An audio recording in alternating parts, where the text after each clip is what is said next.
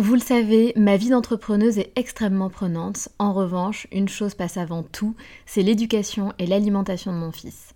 On fait très attention à notre alimentation et on essaie de plus en plus de réduire le sucre dans nos vies et dans la vie de Léo.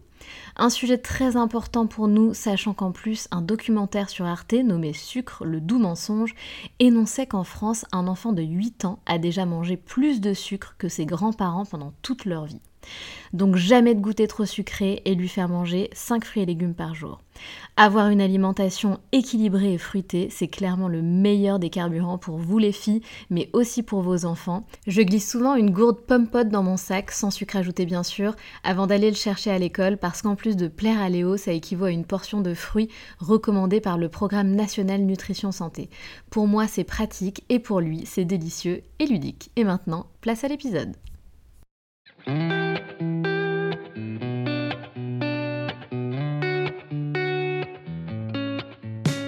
Salut, je suis Sandra et je te souhaite la bienvenue sur le podcast qui va te donner envie de réaliser tes projets et même tes rêves les plus fous. Notre mission, t'apporter de l'inspiration. J'échange avec des femmes qui ont osé s'écouter.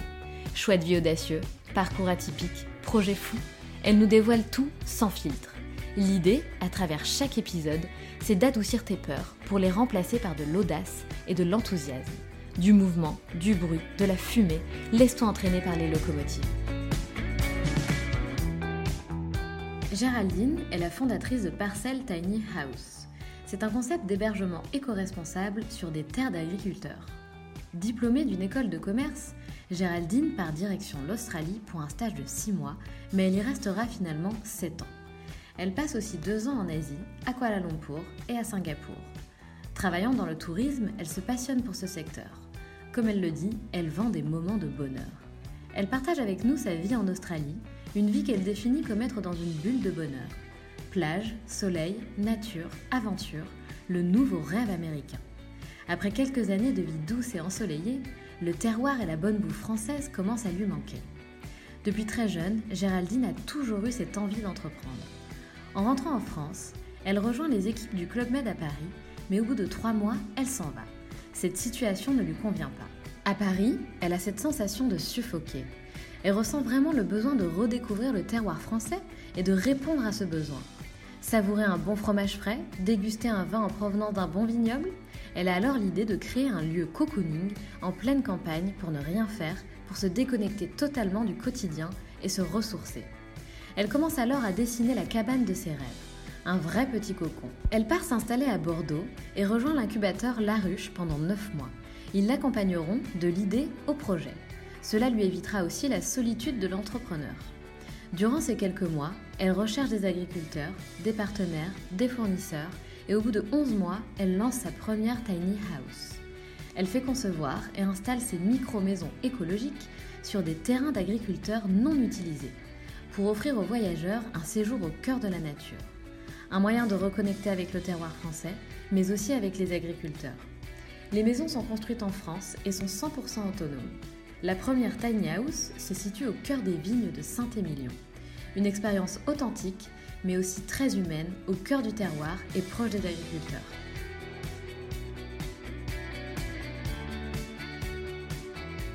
Salut Géraldine Bonjour Sandra Merci beaucoup d'avoir accepté mon invitation. Comme tu le sais, ça fait un petit moment que je te stocke euh, sur les réseaux sociaux euh, et que je regarde le projet dont tu vas nous parler. Donc je suis trop trop contente que tu aies accepté mon invitation.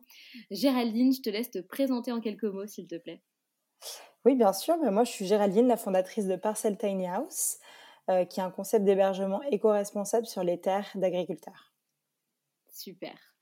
Est-ce que tu peux nous raconter un petit peu qui est Géraldine, quel est ton parcours? Et puis pourquoi tu en es là aujourd'hui avec ce, superbe projet dont on va parler? Bien sûr, bah écoute, moi j'ai fait une école de commerce donc euh, à Nice, euh, à l'EDEC, et après cela, je suis partie en stage de fin d'études en Australie au sein des équipes du Club Med. Et partie pour un stage de six mois, j'y suis restée presque sept ans. Ça, c'est complètement dingue. ouais, souvent c'est comme ça en Australie, tu arrives pour une durée de, six mois et tu restes plusieurs années. Donc, Mais j'ai l'impression, ouais. Ouais, non, c'est fou. Et donc, je suis restée assez, euh, assez longtemps là-bas, travaillais toujours euh, dans le tourisme euh, et dans le digital pour Club Med et plus tard Sofitel. Et entre-temps, j'ai fait un petit stop en Asie, deux ans, où j'ai vécu entre Kuala Lumpur et Singapour. D'accord. Et donc, tu as toujours bossé dans l'hôtellerie finalement? Toujours dans le tourisme, ouais, toujours. Et je pense que ça me, ça me convient plutôt bien en termes de personnalité. Parce que c'est vrai que c'est hyper dynamique, ça change tout le temps. Et puis tu as aussi le côté. moi, je disais toujours que je vendais du, du bonheur au Club Med, c'était le slogan. mais c'est vrai que tu vends des moments et, et j'aime, j'aime faire plaisir. Et j'aime créer ces moments-là avec, avec les clients. Donc c'est très important. Et qu'est-ce que tu faisais alors? Parce que tu, tu, nous parles de ces sept années en Australie. C'était quoi réellement ta vie en Australie? Entre le boulot, tes loisirs et ta vie, quoi, globalement? Ma vie en Australie, euh, c'est ce qu'on appelle une petite bulle. Euh, quand tu rentres, euh, tu te rends compte de la chance que tu avais. la vie en Australie, c'est quand même assez doux, puisque on travaille, on se régale. Moi, je, je travaillais, donc j'étais en charge du marketing pour Club Med sur le marché australien et néo-zélandais. Ce qui était hyper intéressant de en fait, commercialiser un service, un produit français, mais avec une cible qui est australienne, avec une vision totalement différente, on va dire, des habitudes françaises. Et donc, je travaillais là-bas et, et, je profitais surtout beaucoup de la plage le week-end, étant absolument accro au soleil et à la nature. Je profitais vraiment des grands espaces et de l'aventure qu'on pouvait faire tous les week-ends en partant à 45 minutes de Sydney. Ça a l'air complètement, complètement fou cette vie en Australie et c'est fou parce que toutes, enfin pas toutes, mais beaucoup de, de, femmes, de filles que j'interviewe dans les locomotives ont eu une expérience en Australie. Donc je me dis qu'il y a quelque chose. Tu vois, il va falloir que j'y aille à un moment donné. c'est sûr. Je pense que c'est devenu un petit peu le nouveau rêve américain. C'est devenu l'Australie. Et je t'avoue que pour l'anecdote, quand moi je suis partie, c'est grâce à une de mes amies qui m'a dit viens, on va faire notre stage en Australie. J'étais plutôt euh, franco-française, à pas vraiment euh, vouloir partir. J'avais pas ce besoin-là. Et je lui ai dit, euh, mais l'Australie, je savais à peine où c'était sur une carte. Et je pensais qu'ils étaient un petit peu, que c'était plutôt l'Asie vraiment profonde, etc. Puis j'ai googlé Sydney. Et là, j'ai vu la plage, les grands parcs, etc. Et été hyper surprise. Et j'ai dit, OK, let's go. Et j'ai pas bah, C'est clair. Mais c'est clair. Et alors pourquoi tu as eu envie de, quitter l'Australie au bout de 7 ans? Euh, parce que la France me manquait. Euh, c'est vrai qu'après 7 ans, bon, c'est un, un, petit peu loin, tout de même 24 heures d'avion euh, pour s'y rendre. Mais je pense que j'avais fait un peu le tour de l'Australie et la vie est si douce là-bas que je n'arriverais pas à savoir pourquoi j'ai voulu rentrer, mais c'était plutôt le terroir, euh, là, tu vois, la, la, bonne bouffe française qui me manquait, euh, les paysages comme la Provence, des choses comme ça. C'est toujours quand, quand t'as pas quelque chose qui te manque. Mais complètement, ouais, c'est tellement vrai. C'est ça. Mais moi, je suis en France, je suis là, oh, je veux retourner à Bondi Beach euh, pour aller nager avant d'aller travailler. mais non, non, c'est ça qui me manquait énormément. Puis aussi le fait ben, de voir ma famille un peu plus souvent. Mais bon, je les voyais quand même assez souvent, puisqu'ils souvent ils me rejoignaient en Australie ou en Asie pour des petites vacances. Top. Et donc après, tu es rentrée en France et tu es repartie pour l'Asie, c'est ça? Euh, Non, j'étais en Australie, je suis partie en Asie et je suis revenue en Australie. Et, euh, et enfin, euh, en 2019, je suis rentrée en France. Et là, j'y suis restée. Mais par contre, je ne suis pas restée très longtemps à Paris. D'accord. Et pour faire une petite comparaison entre ta vie en Australie et en Asie? Totalement différente. C'est euh, pas du tout la même chose. Euh, moi, j'étais à Kuala Lumpur. Euh, je suis arrivée à 25 ans à Kuala Lumpur seule. mais c'est un pays qui peut faire peur un peu de l'extérieur. C'est pas du tout Singapour qui est développé, etc. et c'est vrai que je suis arrivée, je pense que je, devais être un peu inconsciente. et c'est ce qui rend les choix de vie très intéressants. C'est souvent que tu, tu n'y réfléchis pas à dix fois tu sautes euh, sur l'occasion. Et là, moi, c'était une occasion intéressante. Euh, donc, j'y suis allée. Mais ma vie était euh, complètement différente. Hein. Je suis arrivée, choc des cultures. J'étais la première, la première occidentale dans le bureau de Kuala Lumpur. les gens, bah, pas me faisaient pas confiance, mais j'étais j'étais jeune, j'étais une femme, j'étais la première occidentale. Bon, c'est pas toujours facile et finalement il y a eu un temps où on s'est un peu apprivoisé avec les équipes locales et, et c'était super, c'était deux années euh, exceptionnelles et j'en ai des, souvenirs euh, magiques. Oui, c'est sûr. Et c'est souvent d'ailleurs quand on part comme ça, c'est comme tu le dis, c'est des grosses prises de risques, euh, mais, mais c'est le goût de l'aventure et l'aventure qu'on va vivre sur place qui est exceptionnelle. Quoi. Exactement. Là, as, en Asie, tu peux voyager hyper souvent, tu as un cadre de vie qui est exceptionnel. Il fait tout le temps beau, chaud, tu peux aller nager le matin avant d'aller au bureau. Euh, non, non, c'est très très sympa. Et donc après cette année de folie en Australie, en Asie, où tu vis toutes ces expériences folles, euh, le terroir français te manque et tu reviens en France. Est-ce que du coup, quand tu reviens en France, tu as déjà en tête euh, le projet donc Parcel House dont tu vas nous parler ou pas du tout? Euh, Pas vraiment. C'était, j'avais une idée. Déjà, moi, depuis très très jeune, je voulais, quoi, j'ai toujours voulu entreprendre et je pouvais pas le faire en Australie. Et ça aussi, c'était un point qui, euh, qui, commençait à me chagriner en n'étant pas euh, résidente australienne. Je ne pouvais pas euh, entreprendre.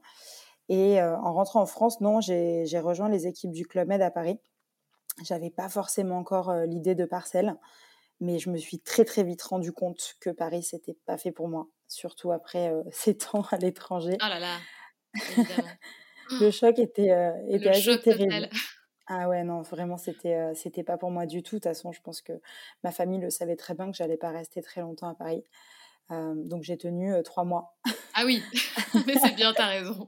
Il faut pas, il faut pas insister. Exactement. Et j'avais pas encore trop trop l'idée. Et c'est justement pendant ces trois mois-là où je me suis dit attends, en fait, Paris 1, c'est pas fait pour moi. Deux, travailler dans une société énorme aussi avec des centaines d'employés, ça c'est pas pour moi. La mentalité française, toujours un peu un choc quand tu n'as jamais travaillé en France. Euh, donc c'est là où j'ai vraiment euh, décidé de, travailler sur Parcelle. Et en fait, c'est venu d'un besoin parce que j'étais à Paris, je suffoquais et j'avais vraiment envie de partir en week-end, prendre l'air, pas très loin de Paris et surtout redécouvrir le terroir français, tu vois, euh, découvrir comment on fait un camembert, mmh découvrir les, vins, la champagne, etc. Et il n'y avait pas vraiment d'offres comme ça sur le marché, donc j'ai décidé de le créer. Mais ça, donc c'est c'est complètement dingue. Donc comme je te disais, et tu le sais d'ailleurs, puisque je t'avais contacté, moi je suis Parcelle depuis le début. Euh, et en plus, mais c'était normal, c'est un très beau projet. Euh, et puis en plus, ça me, ça me parle, hein, moi qui viens aussi du, milieu du tourisme, de l'hôtellerie, ça me parle vachement. Euh, les hébergements atypiques, j'adore.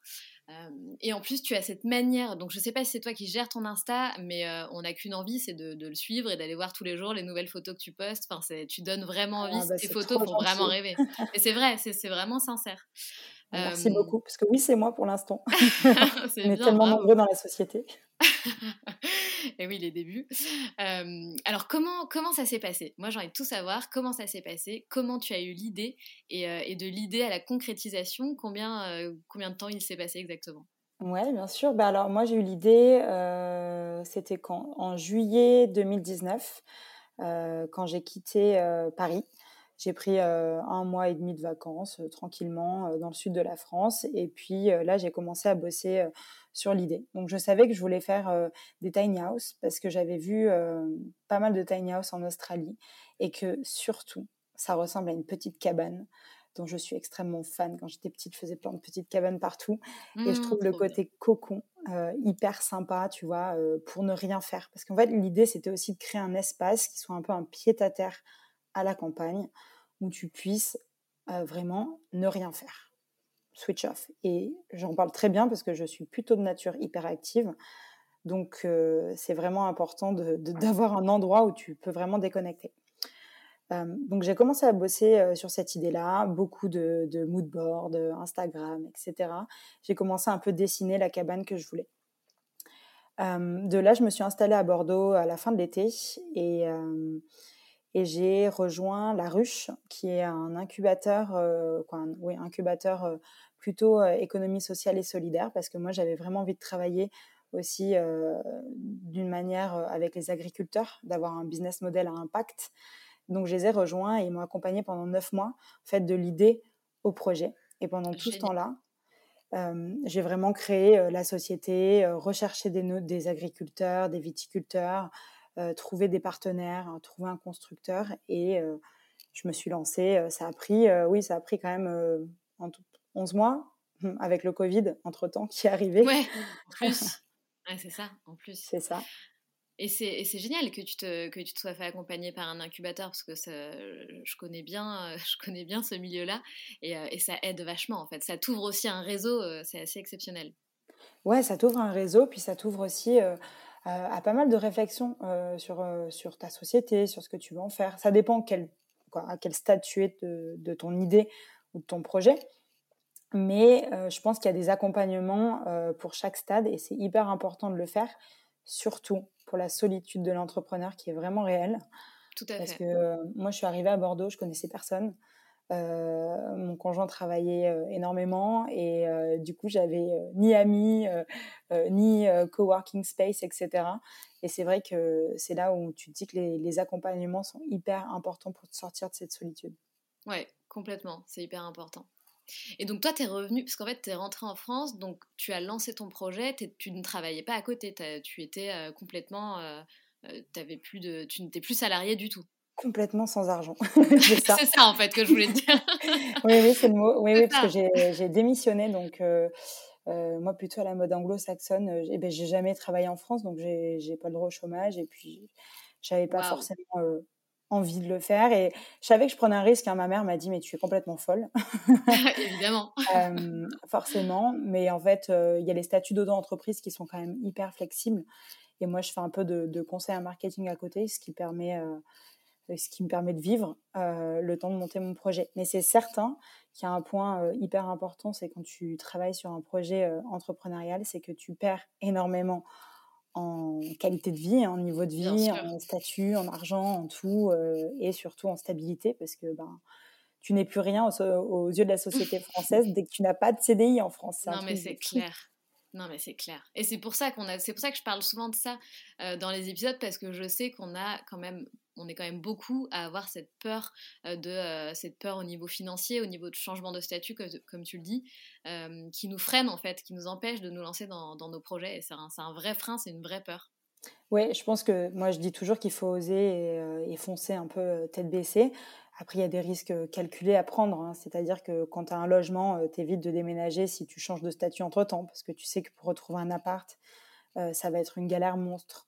Donc, faut avoir un peu des, blocs de stabilité, j'ai envie de dire, avant de te lancer dans un, un nouveau départ.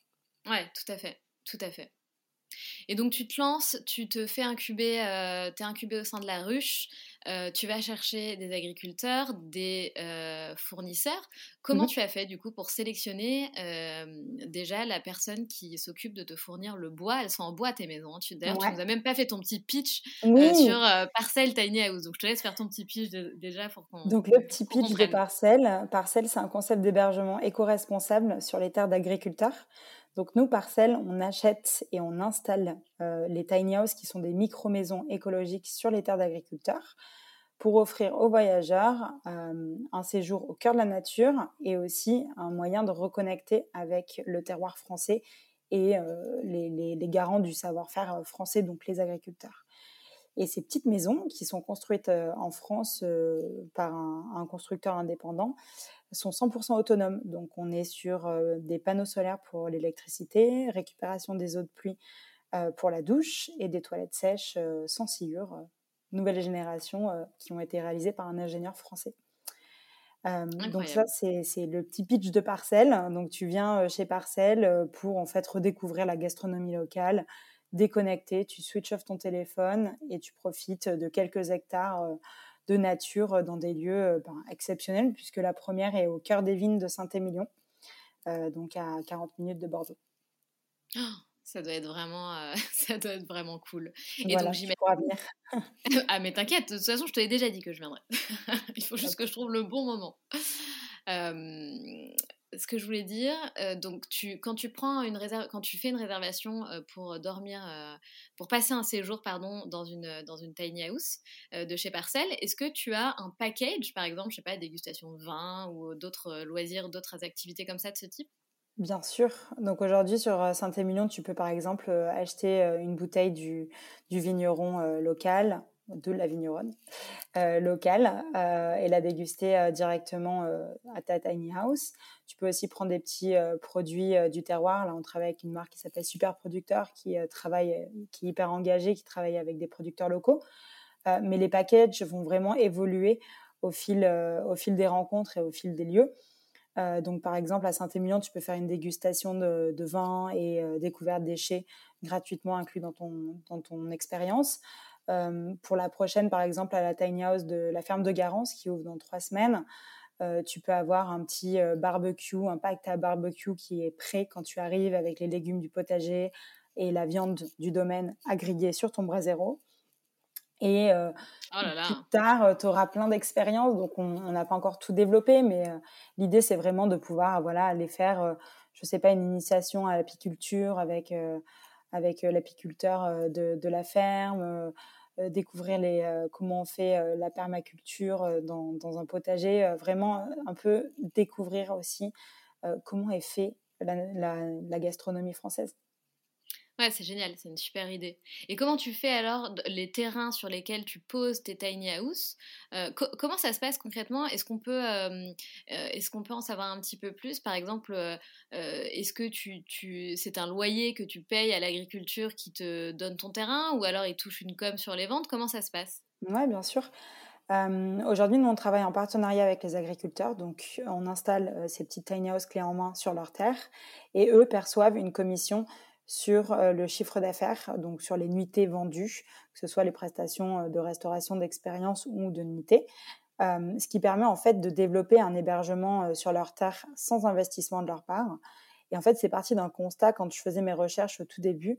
Je voyais qu'il y avait beaucoup d'agriculteurs qui voulaient développer de l'hébergement sur leur terre, mais qui n'avaient pas forcément ni l'argent, ni l'expertise. Et donc, venant du milieu du tourisme, je me suis dit que ça serait peut-être sympa de mettre une expertise euh, clé en main euh, pour les agriculteurs, puisque aujourd'hui, euh, tu vois, même gérer un hébergement sur Airbnb ou sur Booking pour un agriculteur qui a bien d'autres choses à faire, c'est quand même beaucoup de temps et de complexité.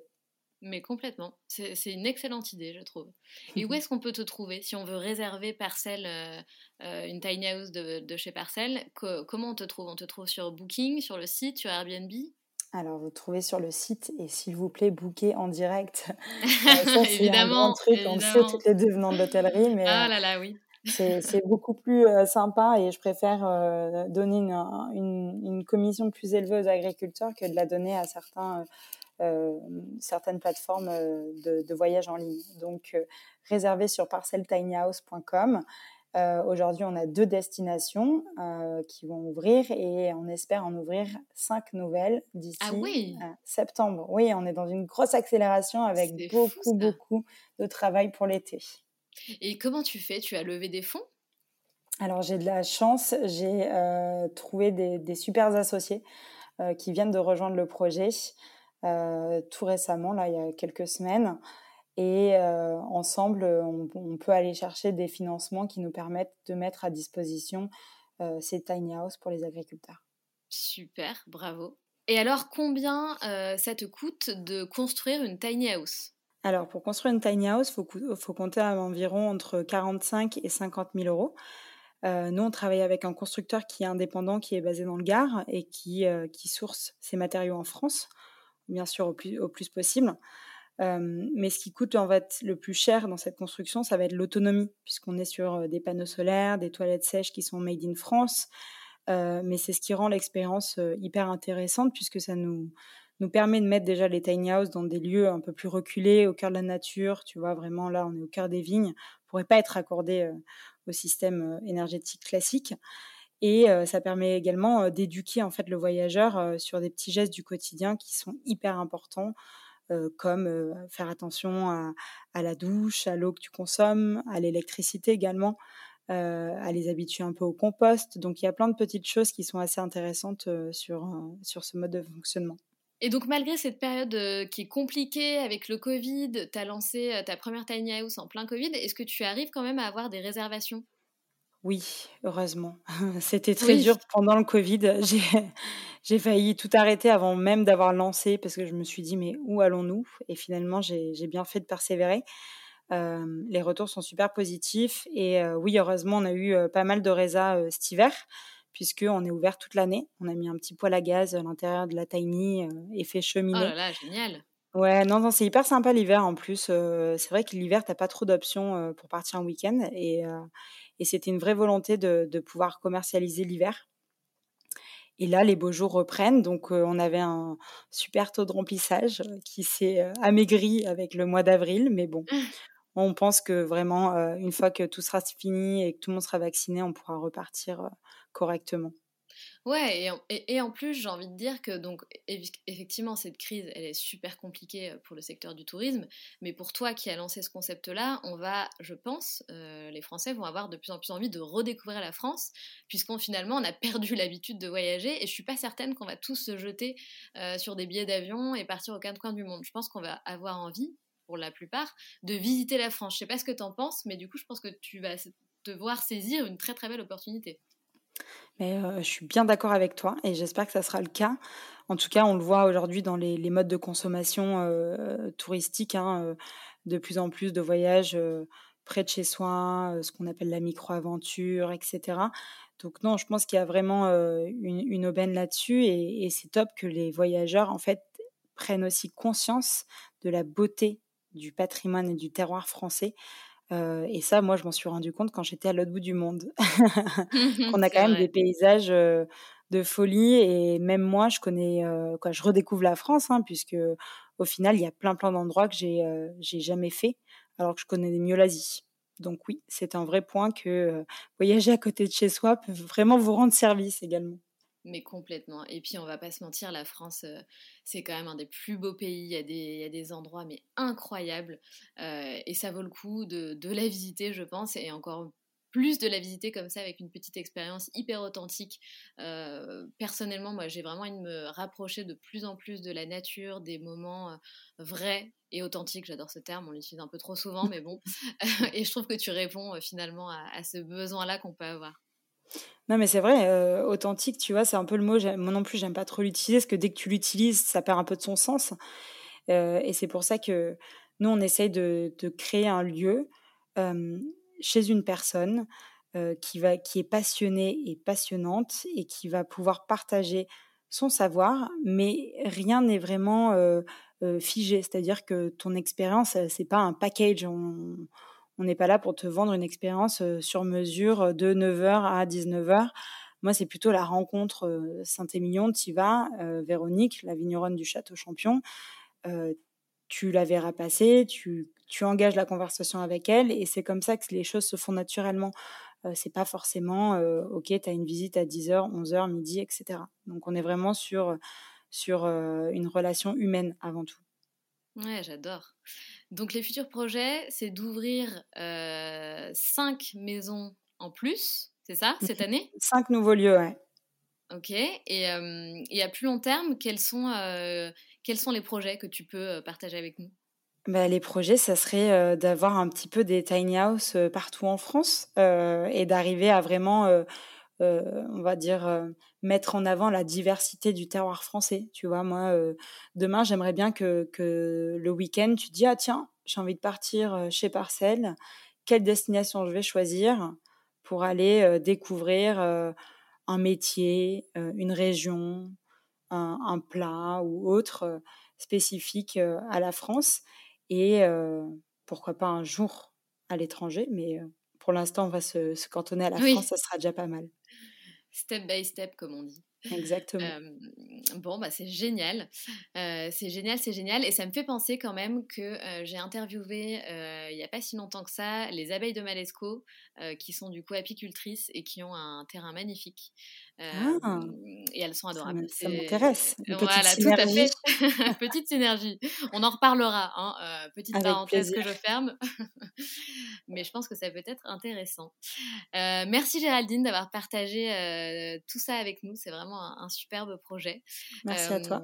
Est-ce que, donc toi qui as vécu l'aventure de, l'entrepreneuriat, c'est haut, c'est bas, la galère de ne pas être salarié et de devoir essayer de se faire un peu de thunes comme on peut, hein, est-ce que tu aurais un, conseil, une phrase peut-être qui t'a guidé pendant tous ces mois de, lancement?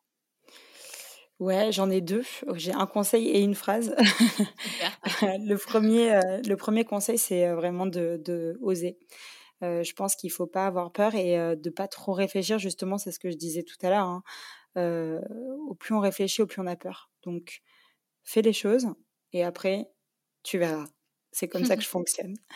Et une phrase intéressante, je trouve, que du fondateur du Slip français, que j'avais écouté, qui fait des, ah! des, podcasts pas mal sur l'entrepreneuriat, qui, qui disait que l'entrepreneuriat, c'était un vrai roller coaster. Et pour le coup, ça l'est vraiment. C'est-à-dire qu'un jour, tu peux te lever absolument euphorique parce que tu as eu une bonne nouvelle. Et l'après-midi, bah, finalement, moi, ça m'est arrivé. J'ai eu une autorisation pour installation d'une tiny house qui était refusée. J'étais en pleurs. Ouais, bah, bien sûr c'est vraiment, c'est vraiment un roller coaster dans un laps de temps très court. Il faut juste s'y préparer et préparer son entourage. Mais Tout à fait. oui, ça va très bien. Ouais, c'est vrai. Et en plus, je sais pas, dis-moi si je me trompe, mais j'ai l'impression qu'on prend aussi euh, bah, les réponses positives ou les réponses euh, négatives comme des signes par rapport au projet qu'on est en train de mener. Exactement. C'est ça, Mais ça j'ai développé des, des, des tocs de, d'être complètement euh, superstitieuse à me dire ah, ah, non, mais ça, c'est, un no-go. C'est, genre le Covid, j'étais là, mais ça, c'est un no-go. Ça, c'est-à-dire qu'il ne faut pas que je me lance. ouais, non, mais c'est exactement ça. C'est une horreur. N'écoutons pas les, les, signes de superstition qui ne tiennent pas la route. Ouais, c'est ça. Plutôt écouter la passion qui est en vous. Ouais, c'est vrai. Exactement. Bon, c'était quoi ton, ton, rêve de petite fille alors? Mon rêve de petite fille, euh, j'en avais deux, mais euh, il n'y a rien à voir avec ce que je fais actuellement. Je voulais être euh, danseuse, et plus précisément danseuse dans les clips. Et là, je dis ça, je, je, sais que je, je vais. J'adore Ouais, non, mais vraiment, mon père me l'a encore dit l'autre jour, il m'a dit c'était loin de ton rêve de petite fille. Oui, en effet, rêve pas partagé par mes parents. Et je voulais être juge pour les enfants. Donc vraiment, rien à voir avec ce que je fais aujourd'hui, ouais.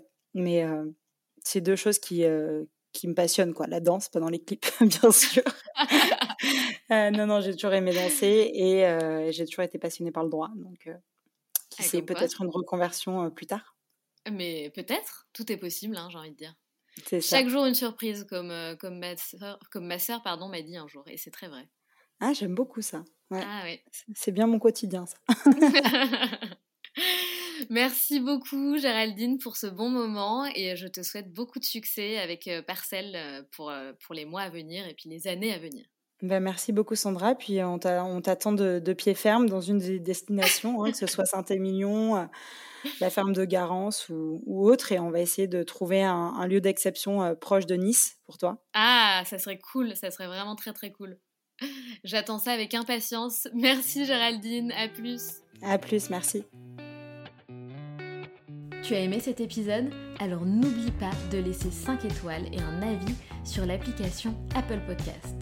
Cela m'aiderait fortement à augmenter la visibilité du podcast et à le faire connaître.